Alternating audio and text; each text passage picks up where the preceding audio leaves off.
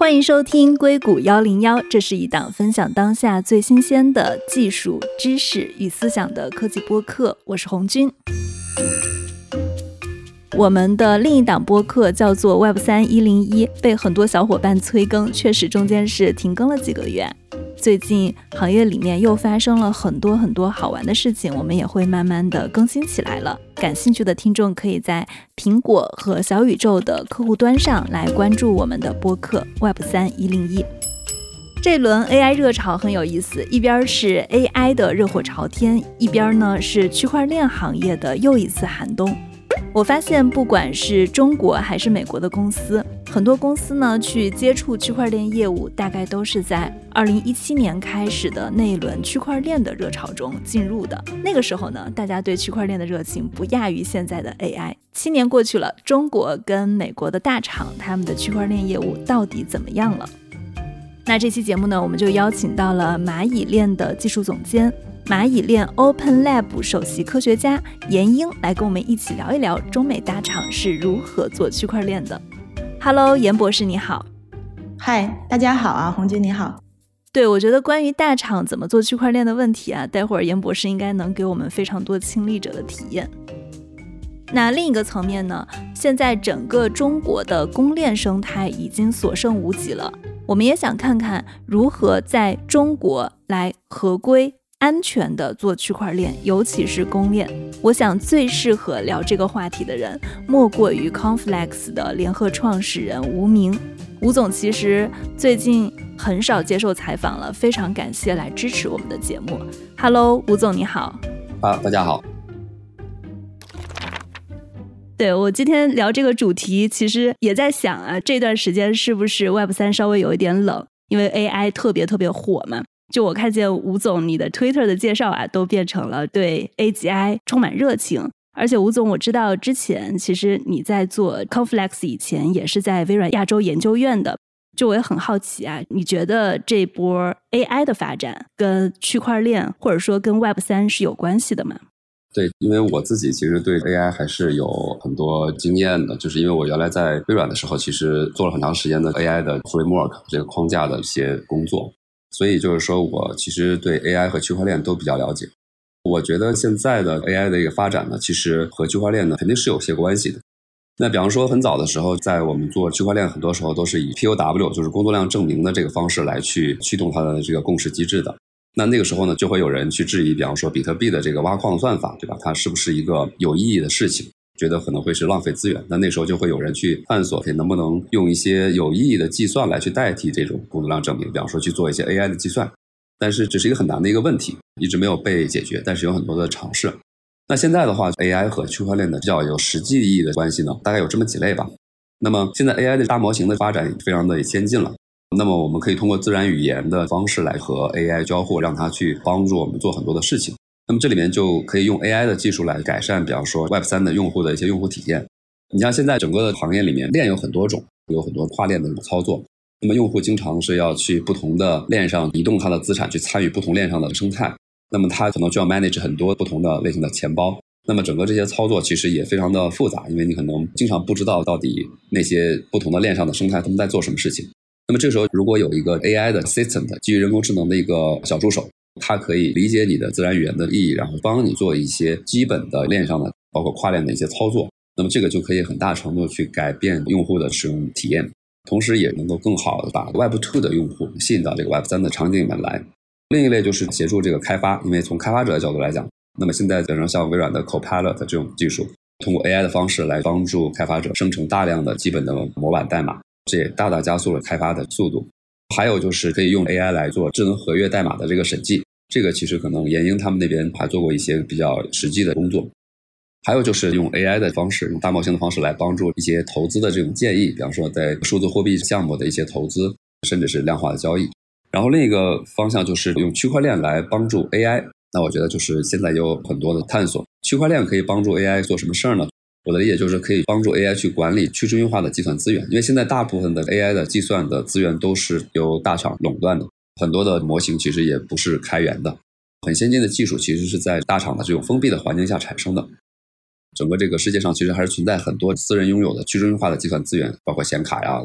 那么，如何用区块链的去中心化的技术，能够把这些资源组织起来，然后来构造一个更加开放、更加透明的 AI 的模型的训练和推理的市场和环境？这个其实是可以帮助 AI 朝更加民主的方式发展的。总的来说，AI 是代表了一种生产力，然后区块链是代表了生产关系。那么这两种东西，它实际上是生产力和生产关系实际上是一种相辅相成的存在，互相是肯定是有很多的结合。嗯，对对对，讲的非常好。而且你提到它可以用智能合约去帮忙做代码的审计。我记得当时 OpenAI 刚刚发布大模型的时候，很多的 demo 大家都是直接让 GPT Three 去写一段智能合约的代码。而且我觉得这个可能跟他们最开始用的这种元数据，包括有很多区块链的数据在网上都是开源的、公开的，他们可以去很好的训练数据也是有关系的。那英姐能不能讲一下你怎么看 AI 跟区块链的关系？我相信你们在中间应该是已经有一些尝试了。是的，首先是链加 AI，我们这指的是 AI 怎么帮助链。那除了我们刚才提到那些点外之外呢，我们觉得在安全上面，我们已经开始做一些尝试了哈。比如说，我们怎么样用 AI 去做身份的安全、交易的安全，对吧？KYC、KYT，我们去做刚才提到的合约代码审计。目前为止，我们看到直接用这个已有的大模型去做合约安全审计呢，它只能发现常见的已知的一些漏洞，是需要对它进行专业的 fine tune，然后才能挖掘更深层次的，甚至针对代码本身业务逻辑上面的一些深层次的问题。这个还是需要能利用好它，但是需要一些专业的训练。而这一类安全的嘛，整个链的交易的生命周期的安全，其实都能助力。所以你们现在是已经有 fine tune 一个新的模型去专门做这种代码的审计吗？你觉得它的效果怎么样？对我们现在正在做的路上，我们觉得是哎能看到比较好的一些趋势，当然还在实验当中。具体用在最后代码审计上，应该效果目前哈是说翻听之后，它能够自动化审计的这个能力更强。那原来我们学审计的时候分自动化工具审计，最后呢还有一个专家审计两个步骤。那么通过这个工具呢，我们能把专家审计的工作量进一步压缩，让工具的自动化审计的量它能做更多的事情，这是一个。而另外一个我们发现比较有意思的是说，我们通过训练之后哈，这个模型能够帮助用户更好的去解释出现漏洞的这个问题，提供比较好的、友好的修复的一些意见和注释，甚至呢能够帮助优化这个代码的性能，比如说我们能减少 gas 的使用量，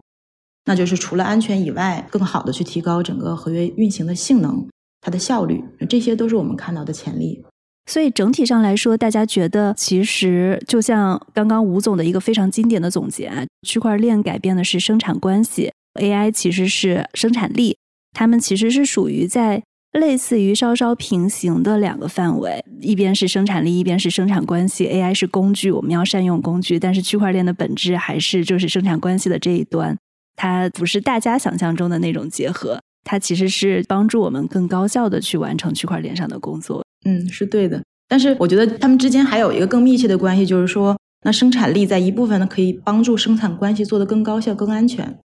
然后生产关系进一步能更好的去帮助生产力呢协调这个算力、协调数据的协调激励，能更好的促进这生产力的协作。对，所以他们之间是相互的、是平行的，但之间交错的关系也是比较清晰的。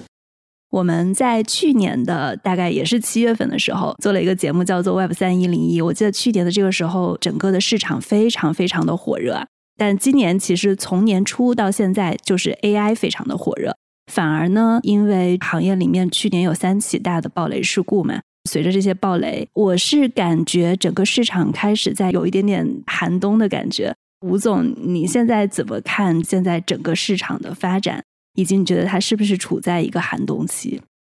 对，市场它总是有周期嘛，有牛市也有熊市。然后呢，确实现在这个阶段呢，我们还认为是处在一个熊市的阶段的。但是大家对未来的牛市的到来也是有非常强的这个预期的。那么其实市场暴雷这个事儿吧，它还算是一个黑天鹅事件，但是我觉得这个东西并不会影响整个市场的长期的发展。更多影响周期的其实还是美联储的金融的一些行为，比方说他们加息减息。这个东西其实可能更大的去控制了全球经济金融的这种周期。那现在确实是一种熊市的一个阶段，但是应该是也快要结束了吧？感觉。嗯，为什么会觉得它快要结束了？因为就是有很多预期嘛。首先，美联储它不会一直加息，美联储的这个加息周期其实已经快到了一个尾声嘛。然后总归是要变成停止加息，甚至转回降息。这个可能在一两年之内发生吧。另一个就是，比方说明年四月份的时候，比特币还要再进一步的减半，这也是潜在的很大的一个对行业的利好。包括还有加密货币以比特币为代表的这种 ETF 的申请，普遍认为这个早晚也是要通过的，而且过去已经经历过很多次的这种迭代了，这个事情就看起来是越来越有希望。因为熊市其实已经经历了一很长一段时间了，可能从最早的什么 Luna 暴雷的时候开始到现在。我其实觉得整个区块链的发展，因为它跟金融是高度相关的，通常这种东西它都是跟监管是高度相关的。这个时候大厂啊怎么来做区块链，就必须得格外谨慎了。我也在看美国的一些企业，他们是怎么在做他们区块链的一些布局的。像去年的时候，谷歌就跟 Coinbase 有一个合作，它的合作就是可以用谷歌的云服务，是可以使用加密货币支付的。包括今年大家都在说 AI 特别火的时候，其实谷歌还在给很多的大量的区块链企业提供他们的云服务的使用补贴，而且我看它还开通了以太坊的节点验证服务，也是 Solana 的区块链验证节点。为什么像谷歌的这种大公司，它需要把它的节点开放给区块链公司来使用？这两方双方的需求是什么样的？就这些大厂呢，更多的还是有云的。其实他们很多的区块链团队是在云的团队。那么云的团队是什么呢？就是我不管你是什么应什么应用，也许你是大数据的，你也许你是 AI 的，也许你是区块链的，对吧？但但凡你需要一些存储和计算资源，那都是我这边的一个业务范围内。所以你会看这些有云的厂商，其实不光是亚马逊、谷歌，包括 Azure、微软，其实它本身在做区块链这个领域，都是为大家提供属于云基础设施的服务。那提到云基础设施的服务，其实就分几层了。你看我们 Web 三需要什么？首先，第一个存储，对吧？你不管是做存储引擎还是做链，你本身你的账本是有地方要存的，那我们肯定要依托于很好的一些云的基础设施，这是第一个。那第二个呢，就是刚才你提到的节点。其实节点是解决什么问题呢？就是解决很多应用啊和链的交互。比如说，我发一个 transaction 上去，我拉一个数据下来，它提供这个 API RPC 的这个服务。当然，也包括说，那我今天是想布一条链。哎，那我布在云上，那它也很好的能提供 Bus Blockchain Service 这种服务，帮大家去做链的服务。这是第二个。然后第三个呢，就是说，那有了这个基础设施，我还有开发者嘛，所以这些厂商他会做一些开发者友好的一些工具，开发者的 IDE 呀、浏览器啊、中间件啊，包括你刚才提到的，可能会做一些支付通道呀，有一些做一些搜索呀，或者像谷歌它做的那个 BigQuery，其实就是把供应链上的数据都放到一个结构化的存储空间，方便于大家去访问。所以说，如果按这个思路的话，那这几个大厂其实它的布局都类似了，就是怎么样更好的去卖基础设施。我可以理解成卖云服务。嗯，是的。然后和蚂蚁不太一样，我们也大厂啊，也 不太一样，就是我们是要做账本，是想解决产业当中的一些实际的链接问题，所以我们会更接近于一些场景，然后会在本身链的基础设施上技术投入更大。但是也是现在开放通过跨链啊什么，我们也是跟各个链会做好互通哈。但是稍微战略定位上是有这样的一个差异的。对，你觉得区块链公司拿大公司的云服务作为节点的需求是什么呢？纯粹就是作为它的一个节点，或者使用一个方便稳定的服务器？就是因为这一层是刚需嘛，就不管我现在是做哪一层的哈，不管是存储还是做 layer one 还是 layer two，我总归是需要存储和计算资源的。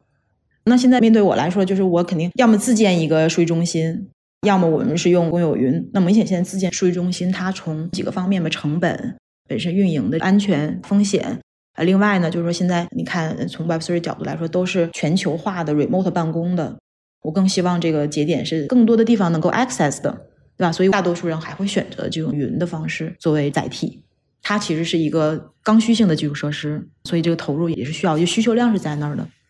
对，其实我看到很多区块链公司，他们用大厂的云服务的节点，也会引来一些争议。因为大家希望区块链的技术是去中心化的，然后大家会说，那你把这些信息还有数据放在大公司上，是不是违背了这样的一些初衷？两位是怎么看的？其实这里面有两个概念哈，就说我今天把节点放在公有云上，不代表说我其实这个公有云的提供方拥有整个链的控制权，那这是不同概念的。对，一个节点的数据。对，比如一个网络，我们是成百上千的节点。那其实这个节点是分布在不同的公有云、不同的私有云，它其实是一个混合的部署状态。从单个节点来说，它其实放哪儿，它不影响整个去中心性，这是我理解的。更何况，其实现在整个公有云也很多的提供方啊，对吧？我们其实节点是足够足够分散的，这是第一个哈。第二个呢，我觉得现在很多公有云，当我们还得选一些就是比较成熟的公有云，它其实在对安全呀、可靠呀、数据的足够的隔离呀，其实已经做的越来越成熟了。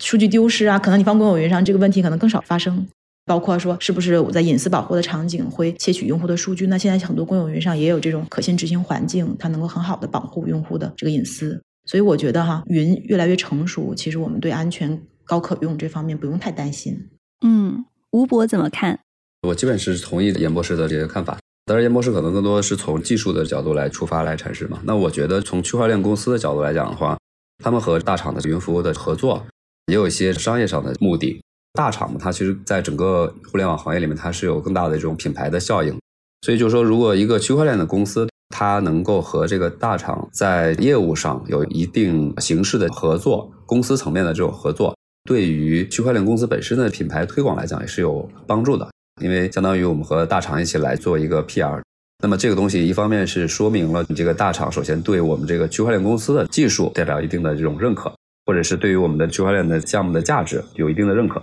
对区块链公司本身是有一个增加用户量和增加品牌影响力的效果的。然后另一个就是说，像云供应商的话，它其实有很多的 Web 三的客户的资源。这些 Web 三的项目方呢，其实从底层的基础设施到中间件到上游的应用都有覆盖，所以就相当于云供应商和它支持的 Web 三的项目就形成了一个商业生态。比方说一个新的区块链项目，它如果加入到这个生态里，它成为云供应商的这个客户，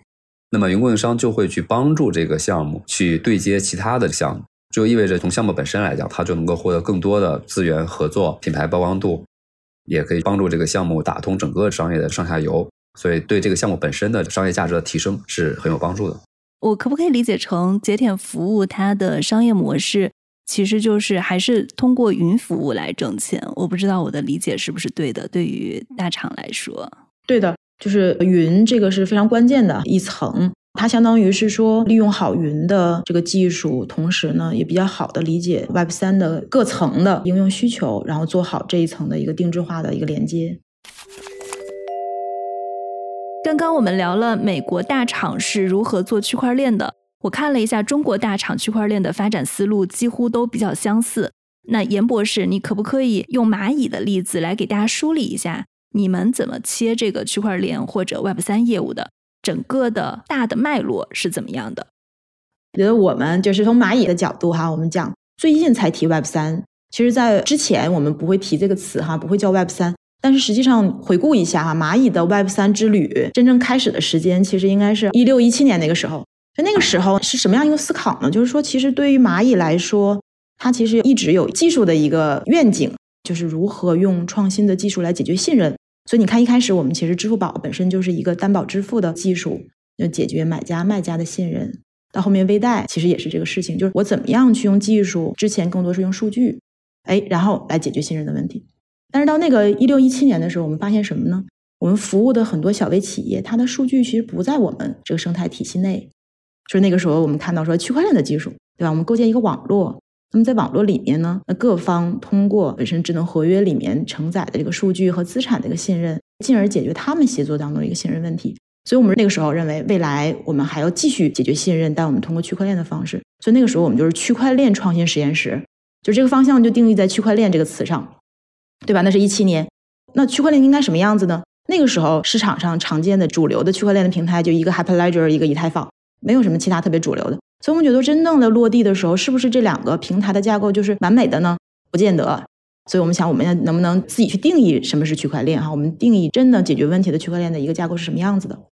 所以呢，那个时候就是区块链，我们做技术，然后做场景。我记得二零一八年我们是做了基于联盟链的跨境汇款。打通了阿里 Pay Hong Kong 到菲律宾的 Gcash 这个钱包，然后让跨境汇款的体验就和支付宝一样嘛，透明、便捷、高效、便宜，大概这几个 feature。然后呢，所以往前走，我们又看说呢，提供给企业服务，光有底层的这个链的协议不够，还要有上层的云服务，叫 bus blockchain Service，还有跨链的协议等等，就做技术。这是第一个阶段哈。所以说，我们用区块链技术来解决很多问题，我们认为说这个是我们比较看好的这个方向。但是其实到了一九年的时候，我们发现一个问题。其实整个企业在数字化这个过程当中没有完全做好，就说区块链能解决的是数字世界里的信任，但是如果你企业本身没有做好很好的数字化，那其实还有一个从物理世界到数字世界这端的信任，其实没有很好的解决。那这样的话就不能形成信任闭环。你光链上的信任解决了，对吧？那你还有那一段，那只要有一段有信任问题的话，整个链条还是有风险的。所以那个时候我们觉得说，哎，我们光提区块链是不够的，是需要区块链加。那区块链加 IOT 解决可信数据怎么样数字化，怎么样去上链？然后区块链加 AI，那个时候的 AI 我们更多是解决风控的，在安全领域的能力。然后另外呢，区块链加加云计算，那么更多就是说云部署啊，因为部署形态那个时候还是以公有云为主，我们就一系列的区块链加。所以那个时候我们其实哈，二零二零年的时候就做了一个升级。那我们讲蚂蚁链是始于区块链，但它不仅仅是区块链。它包括区块链加这一系列技术构建的可信链接技术，所以我觉得到了二零二零年，其实这个又变化了，就不仅仅是区块链本身了，又往前走，然后发现这个数字化我们去解决，然后我们谈的是数据的资产化。那作为资产，这本身数据怎么样去成为一个有价值的一个资产？那光一方的数据还不够，可能要多方协作产生的数据才能增值，对吧？你看你家有几个维度的数据，我家有几个维度的数据，那咱们补全了。这个才变成知识，才更有价值。那多方数据，我们现在又断直连，那怎么去协作呢？隐私计算又出来了。所以从二零二零年、二零二一年，我们又把隐私计算哈作为链接技术很重要一环。就是多方数据，其实我们要在上链之前会做隐私协作，在隐私就是加密域啊，或者是有可信硬件组成的机密计算的这个领域啊，是做技术的一些碰撞呀、联合的训练啊，对吧？把原来各自的数据产生合作之后，变成更有价值的一些数据资料。可不可以一句话解释一下什么叫隐私计算？隐私计算呢，就相当于是说双方可以做一个联合的计算，比如说我们一起去求和，求一个差值或求一个和。但是我呢，我不会是用原始数据拿出来计算，我会在数据的加密域上去进行计算。计算出来的结果解密之后呢，依然等于原来在明文上计算的一个结果，所以都能保证呢，我们在协作过程当中彼此是看不到对方的原始数据的，但依然能够计算出我们想要的结果。所以这个就叫隐私计算，但实现隐私计算的技术手段有很多，但总归解决的问题就是双方协作，彼此看不到对方的数据，但是还能够协作出来我们想要的这个计算结果。所以常见的我们看嘛，有同态加密、MPC、零知识证明，还包括硬件的 TEE，其实都很好的能解决这个多方协作的隐私计算。所以呢，我们看那个时候从二零二一年到今天，我们看的隐私计算又有非常大的市场空间。然后到了二零二一年。其实我们又看到 NFT 数字资产的这个热潮，但这个也是从整个国际的应用领域火起来的哈。我们看到，哎，其实这个是一种新型的数字商品，完全纯数字的，这个很好的一个机会。它一方面呢，能够把很好的物理世界的，比如说文博文创啊、非物质文化遗产啊，很好的做数字化；另一方面呢，对于大家数字世界里面收藏的一些东西啊，还有一些游戏呀、社交呀，对吧？身份啊，起到一个很好的一个新型的一个创新的一个作用。所以我们又开始探索哈，我们其实做了一个 A P P 叫惊叹，就来看说我们怎么样在数字藏品、元宇宙这个领域，去用区块链的技术和多媒体和 A I 的一些技术，能够更好的上层做一些数字世界的一些创新。对，一路走来，我觉得大概经历这个几个阶段，从区块链为开始，然后区块链加，然后呢数据，对吧？数据来了，这里面涉及到隐私计算啊、联邦学习啊，这个数据，再到 C 端的数字藏品，新型的在这个链上的一个资产探索。我觉得这应该能够大体上刻画整个行业过去这五六年的发展路径。对，确实感觉跟整个行业还是市场上是高度关联的，基本上的热点都有压到。我稍微补充一下，惊叹这个 NFT 藏品的这样的一个平台，你们后来有会跟一些企业合作去发一些 NFT 吗？惊叹上面的藏品应该都是其他企业来到这个惊叹平台上发的，大部分都是这样的。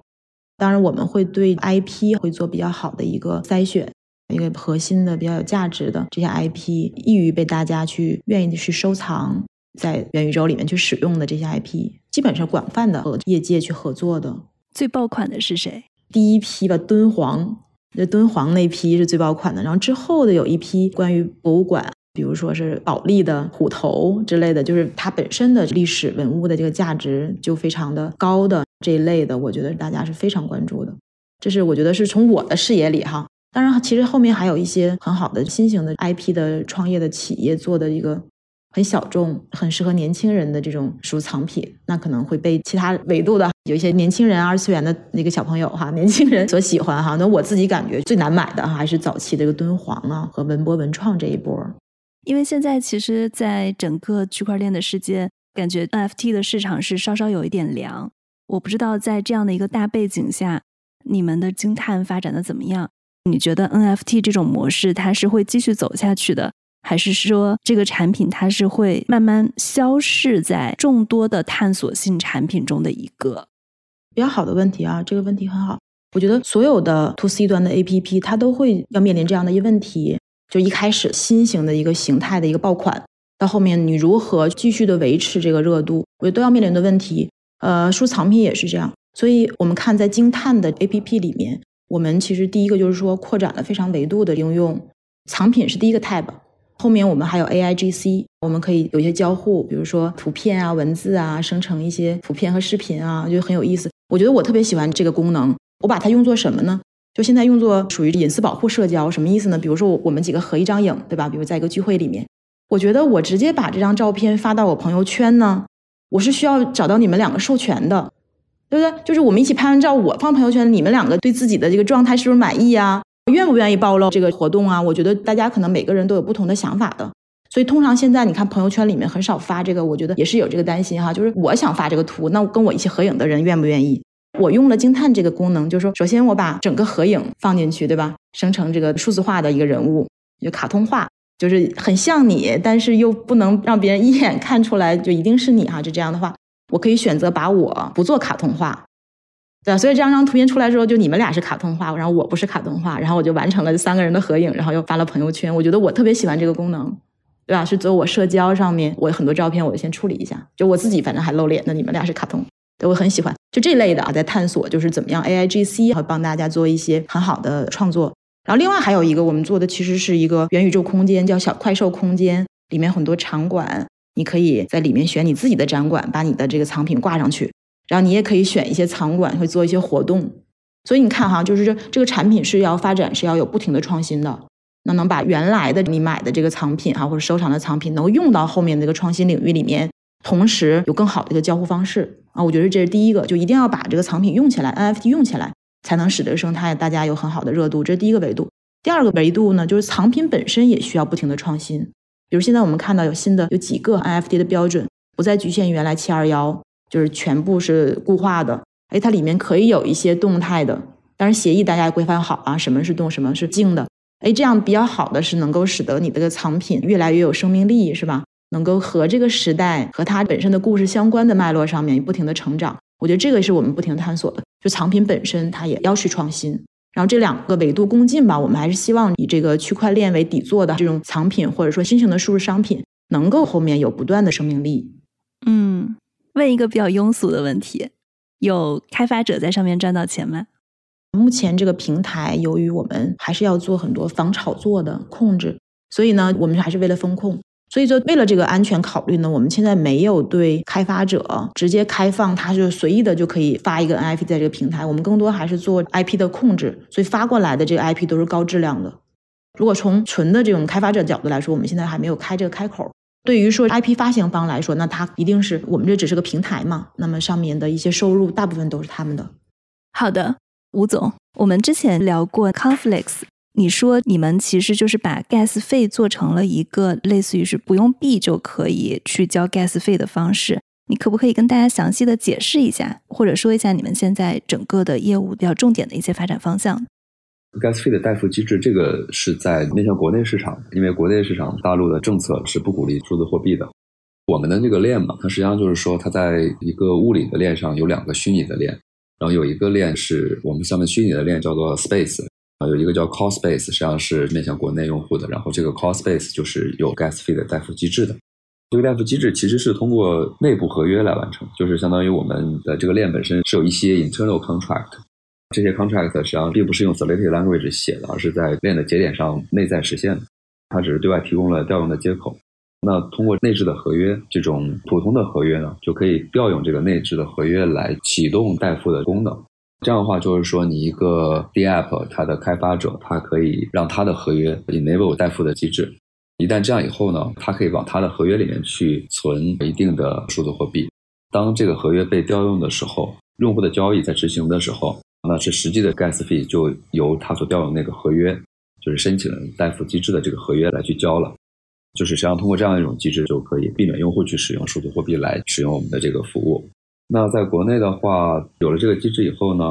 其实国内主要的市场实际上还是数字藏品，NFT 对吗？对 NFT 对，因为在区块链上或者说在公有链上吧，token 只有两种形式，一种就是 FT，一种就是 NFT。FT 就是我们传说的这个 ERC twenty 的这个代币，所以这个 FT 实际上在国内也是不允许出现的嘛。所以我们国内的市场里就只有 NFT 存在，所以国内就基本上只能做 NFT 的场景。这个 NFT 的场景其实就和刚才严英博士说的他们惊叹所 target 的这个场景实际上是类似的。那我们这个 Complex 上的这个国内的生态呢，也有不少的企业在我们的链上去发行 NFT，然后我们大概有一百五十家的合作单位吧，然后可能 NFT 也涉及到七百多个品牌 IP。我们当作为公链嘛，还有一个侧重点就是还是面向海外嘛。然后我们另外一个 space 叫做 e space，这个是和以太坊完全兼容的。然后那个上面就没有代付机制。那个 space 呢，它就相当于是完全面向去中心化的场景，允许海外的项目方然后在上面去开发一些去中心化金融啊、DeFi 啊、GameFi 啊这些类型的基于数字货币的应用。我稍微打断一下，我理解你们是一条链还是两条链啊？就是国内跟海外是同一条链，还是说它是不同的两条链？逻辑上是两条链，但是物理上其实是一条链。这个概念是说，这两条链它共享相同的分布式的账本。因为区块链它本身，它从系统底层来看，它实际上是一个记账系统，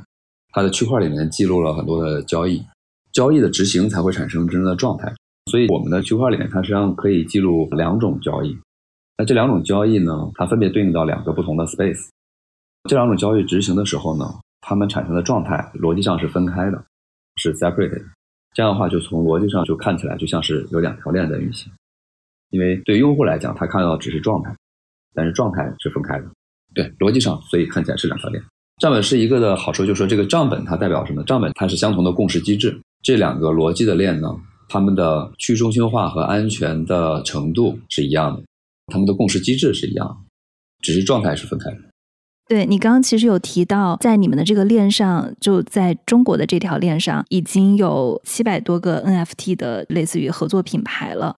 我好奇的是，如果他们在中国的这个链上去发 NFT，这是一个只能在中国交易的，还是说它是一个全球都可交易的 NFT 呢？它是这样，NFT 我们也说有一级市场和二级市场，对吧？一级市场就是说企业创造并发售 NFT 给普通的用户，那么这件事情在国内是可以做的。但是二级市场用户之间在一个开放的市场上互相交易，这件事情是有一些政策风险的。大部分的平台不会去做这样的事情。很多平台是国内的平台，那么他们要合规来做的话，实际上可能并不会去把用户的私钥给完全放开，就相当于用户在使用这个平台的时候。通常是通过自己的手机或者邮箱去登录这样的系统，私钥会在应用里面去做一个托管。在这种情况下，用户能对这个 NFT 做的操作实际上是受限的，除非将来这些平台允许用户把他的 NFT 转到他自己的去中心化钱包里面，然后一旦到了去中心化钱包，那么用户就可以在任意的场景里面去转移他们这个 NFT 的资产，去交易他们的 NFT 资产。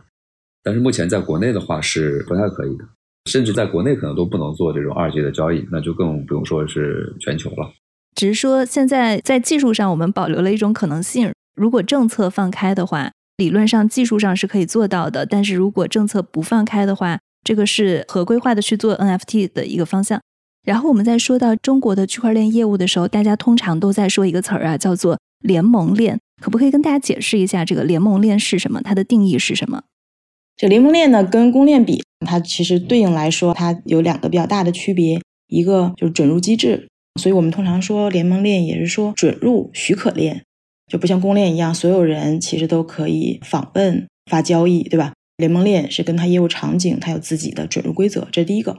另外呢，联盟链的节点之间呢，它和公链的激励机制也不同，公链更多还是通过原生代币在网络里面对于这个记账的节点对于各种参与方有不同的一个激励的协议。那么联盟链呢，我们更多还是本着参与这个网络里面的各个企业呀、个人啊，他本身是有意愿去通过这个网络达成一个更高效协作的目的，所以它的动力更多还是大家想去协作，而不一定非得用这个原生代币去激励。那这是他们本质的一个不同。我们在说到区块链的公链的时候啊，大家会说一个不可能三角就是效率、安全还有去中心化。我可不可以理解成联盟链在这个中间，它其实是更加偏重于效率跟安全，稍微在去中心化上有一点牺牲？因为可能每一个我们之后分析公链的时候，它每一个公链它每一个的侧重点都不一样。是的，或者更准确的来说。其实联盟链它可以有更大的灵活度来平衡这三者，但是有的场景里面我们合作方比较少，那其实去中心化这个维度就不需要那么的重，对吧？我们可以少数的节点在里面呢，通过我们协作协议可以取得更高的安全和更高的性能。当然，我们也看到有一些场景啊，某些场景里面，其实在联盟链的这个领域里面也有很多的节点参与，也到几十节点，甚至接近小一百哈节点规模，我们也看到这样的场景。其实这个时候的去中心性呢也是比较高的，那这个场景里面它的性能就会为去中心性稍微的做一些让步。你们现在有多少个节点啊？其实我们现在整个部署出去的有五百多条，但五百多条它节点规模啊是从几个到五十几个不等。那我们最大的一条其实就是我们那个开放联盟链，现在有五十二个节点，这是相对来说联盟链里面比较大的规模。这些节点都会是谁呢？每个场景不一样。比如开放联盟链里面，就是由这个生态里面愿意承担节点的这些企业或者个人来承担的。那么在这开放联盟里面的激励机制，就是说，其实我们共同维护这个网络，开发者在这个网络里面他会交手续费，我收入的手续费呢，在这个网络里面是由节点的这些共同的维护者共同的来平分收益，它是以这种方式来承担投入成本和回报的。啊，我可不可以理解，比如说这个开放联盟链的节点？它可能是一些跟你们合作的需求方，比如说我是一个酒类的品牌，我想把我的整个酒的所有的过程都来做过程的追溯，看它是不是一个真的酒，那么我就可以成为你的一个节点。嗯，有一些参与者是这样的，就是他本身参与到这个网络里面，就是这上面应用的一个很重要的承载方或者参与方，这是一类的节点参与方的角色。其实还有一些就是生态的开发者。啊，我参与这个网络里面，就是想更好的做记账的节点维护的这个角色，所以这两种都有。生态的开发者是哪一类呀？有两类吧，一类是这种小 B 的一些创新企业，本身就是在这个 Web 三的领域做各种基础设施的一些创新、应用创新这些企业。其实我们也看到，也有一些个人的开发者也参与到这个网络里面来。那比如说这种小的创新企业跟个人开发者，他们参与到这个网络里面来。他们能够获得一些什么呢？目前在开放联盟的里面，他获得的就是手续费嘛，就是你 host 一个节点，可能有基础的本身的云基础设施的一些费用，网络里面有更多的用户来使用，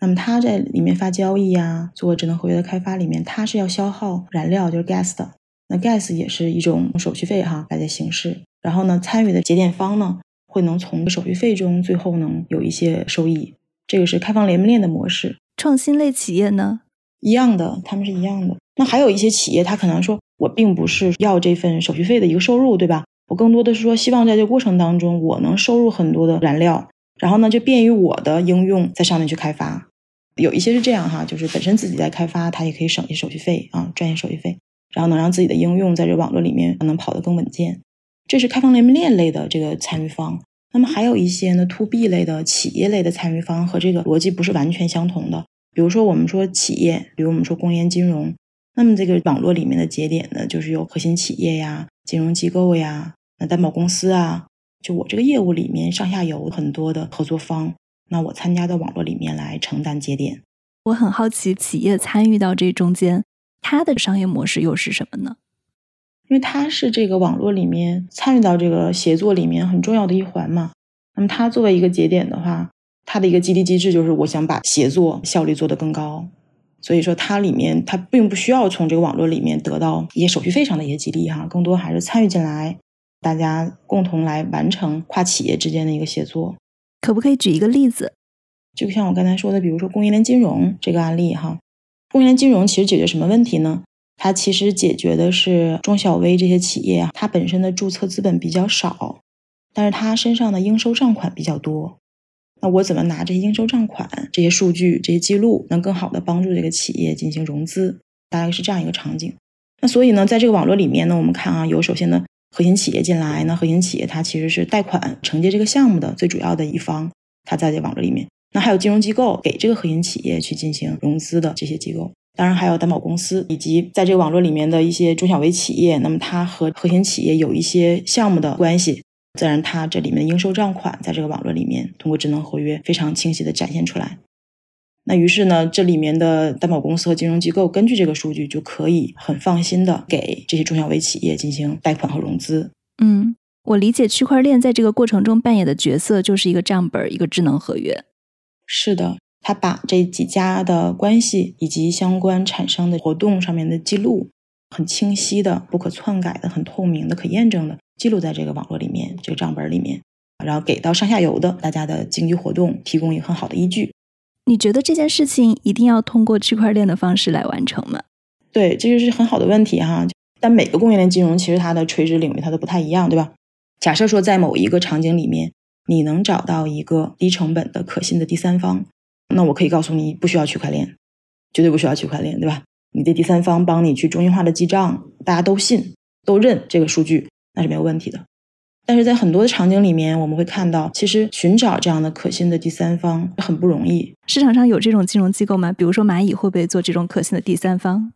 我就举一个例子哈，我们有一个合作伙伴。他在过去的三年里做了非常厚的全链路的一个农业的数字化的这个事情，然后把那个整个农作物的从生产过程、加工过程这些都做了数字化。他觉得做的很完善，但是这数据去融资啊、拿到授信的过程当中，我们就发现说，那我怎么去相信这个数据是真实的？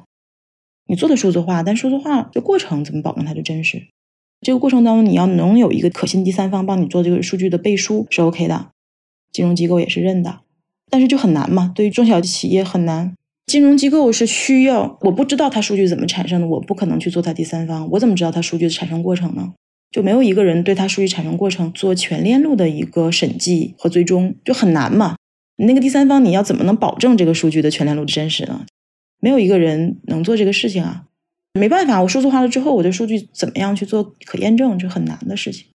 就这个时候，我们的合作伙伴问到说：“那我要如果用区块链的技术，那我把我整个数字化的过程记录下来，这个时候你可不可以认？”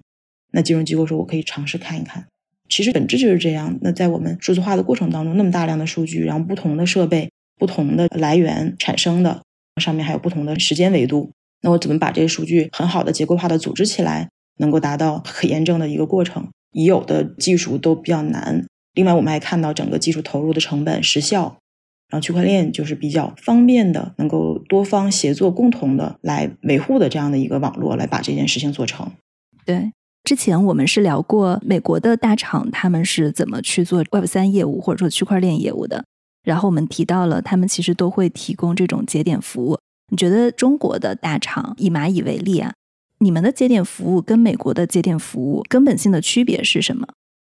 我这里面的区别，我觉得有两个方面吧。第一个方面呢，刚才提到的大厂，更多的它的团队是云的团队，它是站在云的角度这个维度上。那么它的节点服务的具体的技术提供方，可能是由其他的区块链的一个团队，或者是 Web 三本身做基础设施的团队给它提供的。它更多的还是云的一个底座，是这样定位的。其实我们角度会再往上再走一下，就是说我们其实有比较好的云的云原生的技术，更好的可能和云资源怎么样去做稳定性啊、扩展性啊。怎么样去做成本的降低啊？这个方面的技术，首先我们本身就有一些基础，同时我们又是有比较好的一个区块链 Web 三的基础设施这一类的经验，所以我们能更好的把区块链的技术和云原生的技术去结合。那么这样的话，能达到两种不同的用户体验。第一个就是更低的成本、更高的稳定性，相对于同类的节点服务会有这样的优势。第二个呢，其实我们想做的话，更多的还是希望和很多的生态里面的项目方会做共创。就是说，我不局限于目前大家已经看到的一些 API 和 RPC，我们比较希望或者正在做和这些合作伙伴，我们来探索新的节点服务的类型，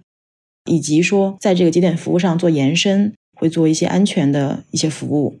比如说帮大家做一些智能合约审计，这也是我们认为未来在节点服务上也是一个增值或者是大家可选的一个 API。另外呢，会帮大家做合约的 gas 优化。开发者，哎，我写完了这个合约，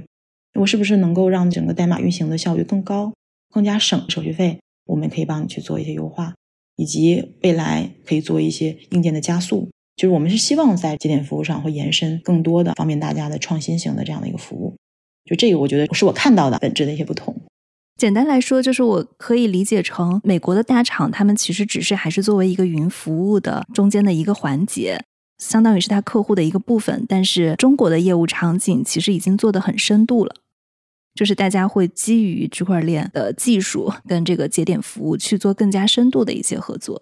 对。至少我们是在往这个方向是在努力的哈。嗯，吴博士，你们跟蚂蚁还不太一样。Conflex 我记得是公链热潮的那个时候就崛起起来的，现在呢也是中国剩下的极少数的公链。你要不要跟大家讲一讲你们做公链的这些年的变化还有发展历程？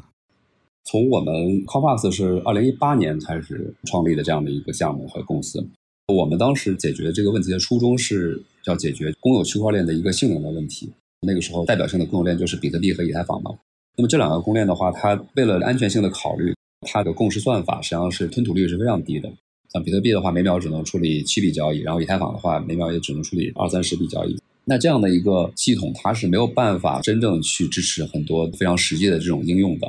所以就基于这样的一个问题，我们当时去 Confluent 在共识算法上有了一个创新的设计。在不牺牲安全性和去中优化的前提下，打破了共识的瓶颈，可以使得吞吐率达到几千 TPS、几千笔交易每秒这样的一个速度。那随着在那个年代，实际上同时也出现了很多国际上有很多做区块链底层的项目，就是纷纷去尝试不同的方式来打破区块链的性能瓶颈。我们叫做 scalability，就解决主要是一个扩容的问题。这个问题呢，发展到一定的阶段，比较 practical 的话，基本上就达到几千 TPS 这样的一个区块链的性能呢。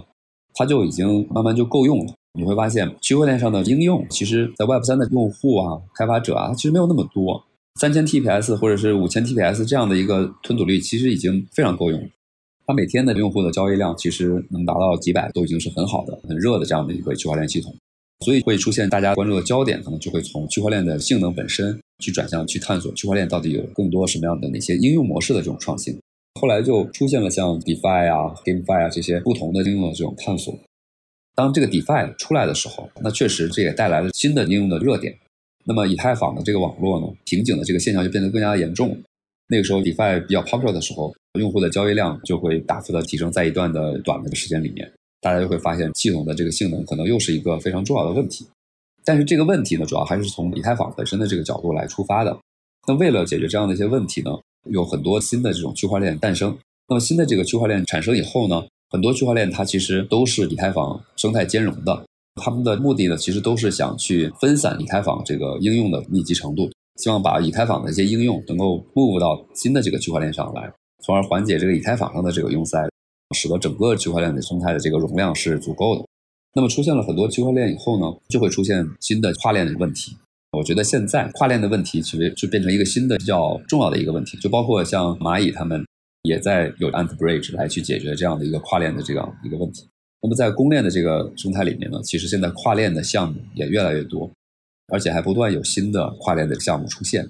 他们的这个目标呢，其实更多都是去解决怎么能够让用户就是能够去解决生态和用户的 fragmentation 的问题。这么多的链存在，所有的资产应用啊都是离得这么远。大家跨来跨去非常的不方便，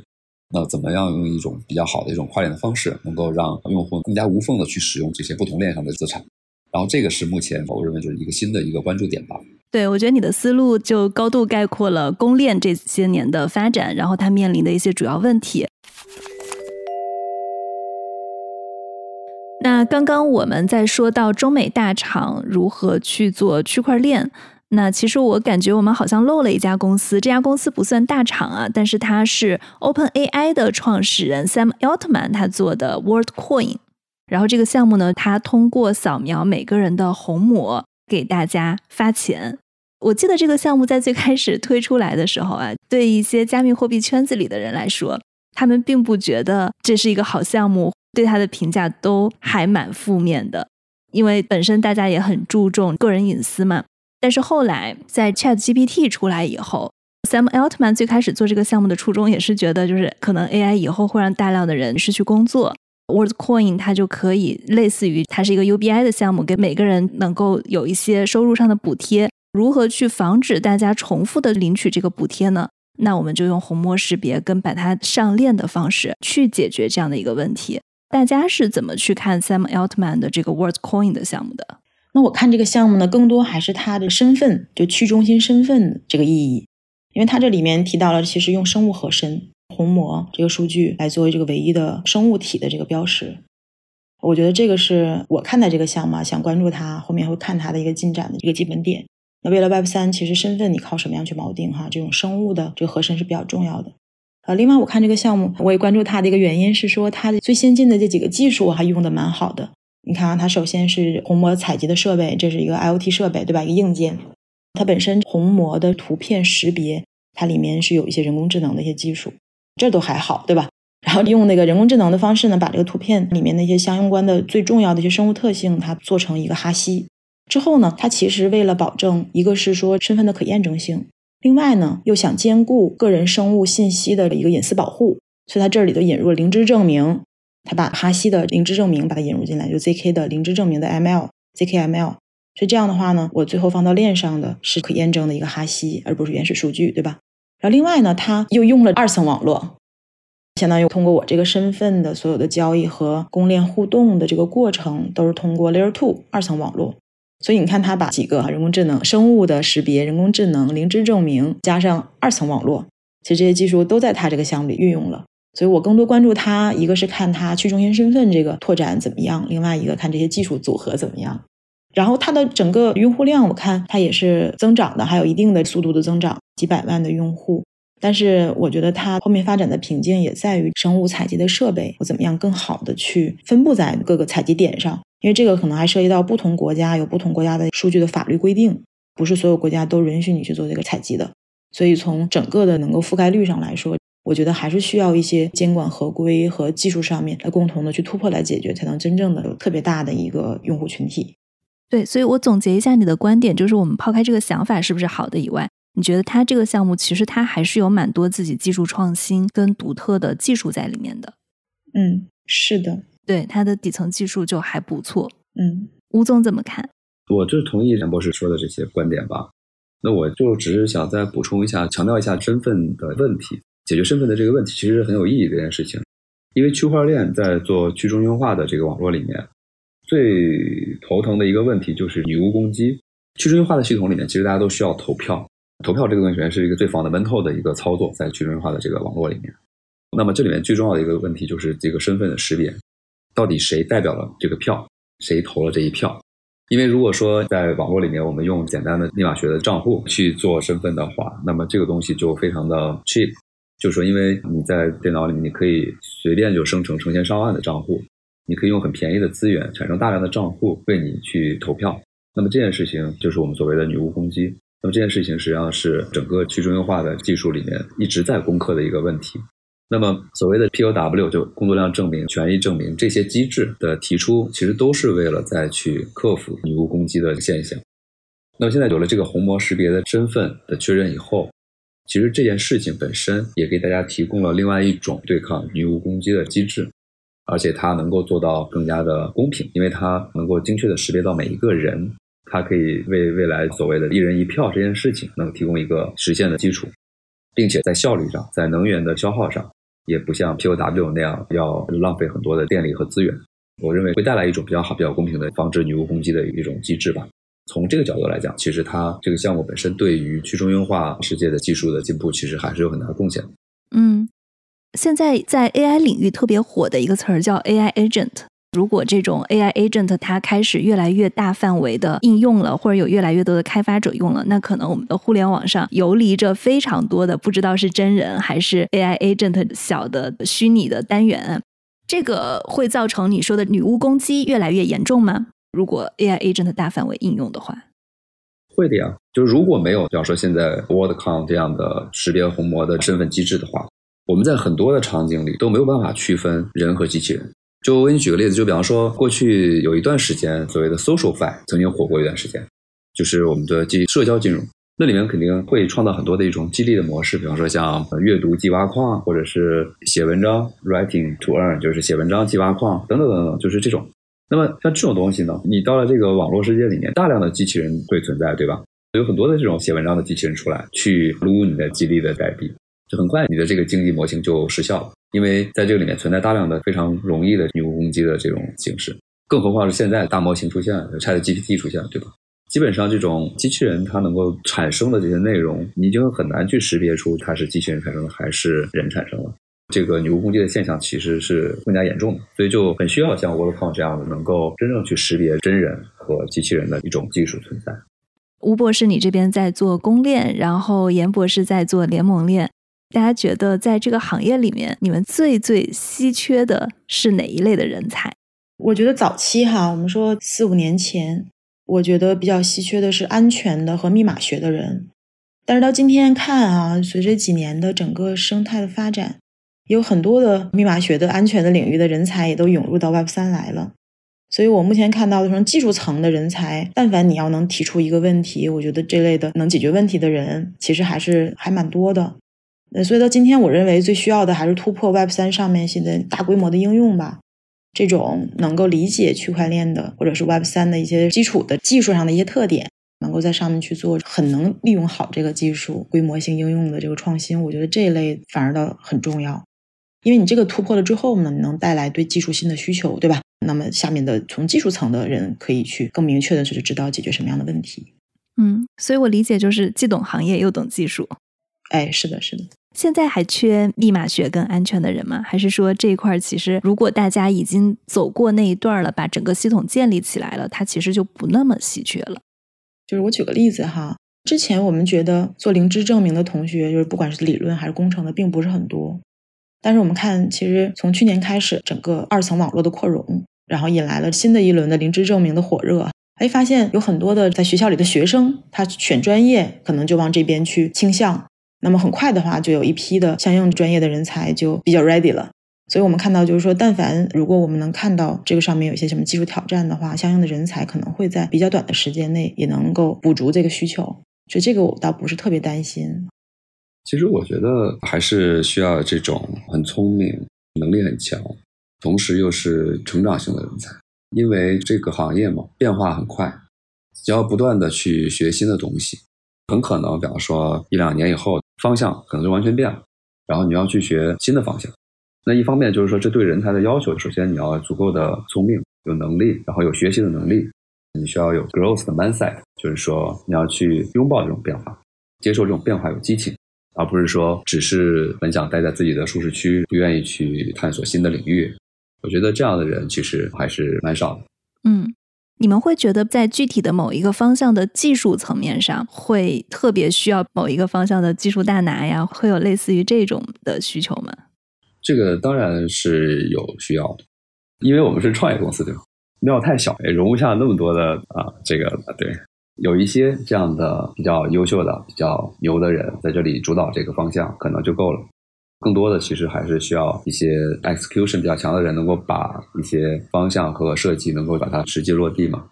当然，像比方说像严博士他们的大厂，那就能够吸引、能够去容纳更多的方向上的这个领域上的大牛。是的啊，我们是对各个专项技术大牛还是依旧欢迎的哈，这个大门永远敞开。对，您觉得在整个区块链的底层技术上啊，有哪些是中国比海外做的更有优势的地方呢？或者说，在这种人才上，我的体会哈，我们其实，在基础技术这个领域还是做的比较深的。基础技术，比如说我们画大块啊，就是说虚拟机编译器这一层，然后存储、共识，其实这些我们在本身技术的这个深度、它的安全性、性能、扩展性这个方面，我们觉得我们还是扎的比较深的哈。因为联盟链里面，我们看到更多的还是大数据量。大的 TPS 低延迟这样一些需求，所以自然在这些基础的模块里面，其实我们钻的很深的，甚至我们很多都是大数据啊、云计算啊，是吧？有一些硬件背景的这种工程师专家能够来一起来看，基本是把原来的所有跟计算网络和存储相关的技术都试图的武装区块链的这个平台哈。我们是觉得做的比较深，但是我觉得可能从功利角度来说，更多大家还是偏一个是生态的一个协议，大家各个层怎么样去协作。另外一个是在创新的应用上面会走的比较往前。我觉得中国的技术人才的储备还是挺多的，在区块链这个行业里面，大部分的开发者其实还是中国的开发者，就很多国外的项目其实也是靠中国的开发者在实际的生产落地。你要说优势的话，那当然还是中国的技术人才工作方式也比较勤奋嘛，工作时间也比较长，不像国外的程序员开发者，他们就更讲求一些 life work life balance。那我觉得在执行上，项目的执行上，可能这个速度什么的，这都会有一些优势吧。但是我觉得中国在做这些项目的过程中，其实可能挺缺市场这块的算是比较好的人才的。能够更加的知道用户的需求在哪里，以及如何去向用户推广自己的产品和项目，这方面可能稍微差一些。嗯，好的，收获很多。那谢谢大家，感谢大家收听今天的节目。如果大家喜欢我们的节目，欢迎在你所收听的音频客户端来订阅收听我们。如果大家对 Web 三的节目感兴趣，可以去订阅我们的新播客 Web 三一零一。也欢迎大家给我们写评论、写留言。大家如果想要听什么样的话题啊，也可以在我们的评论留言区告诉我们。感谢大家的收听，谢谢。